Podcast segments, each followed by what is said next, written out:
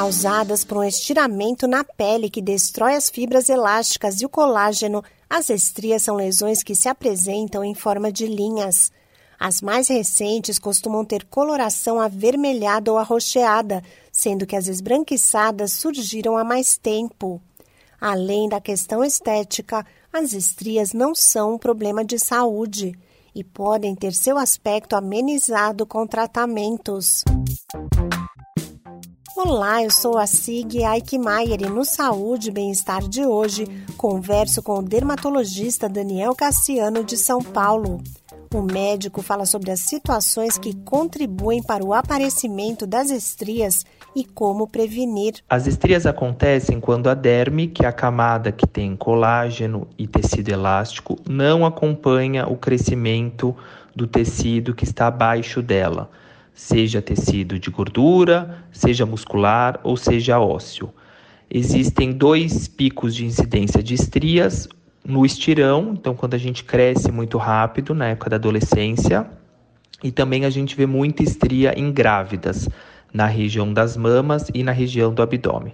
Há uma predisposição genética para as estrias, então isso a gente não consegue interferir.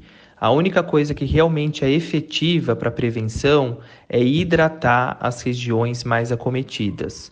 Então, na gestante, no período pré-natal, passar hidratante na região das mamas e do abdômen ajuda bastante. O dermatologista Daniel Cassiano reforça que investir na hidratação é fundamental para prevenir e tratar estrias. Outras opções disponíveis para melhorar o aspecto das cicatrizes variam de acordo com o quadro apresentado. Sempre hidratar as estrias porque previne e também adjuvante no tratamento daquelas que já estão instaladas. Então a hidratação é fundamental. Nas estrias que estão vermelhas, as mais recentes, elas ainda respondem com tratamento tópico, né? Nesses casos, a gente prescreve geralmente retinóico em altas concentrações, creme nas estrias. Já aquelas estrias mais antigas, que já estão brancas, que a gente chama de estrias nacaradas, o tratamento tópico não faz efeito.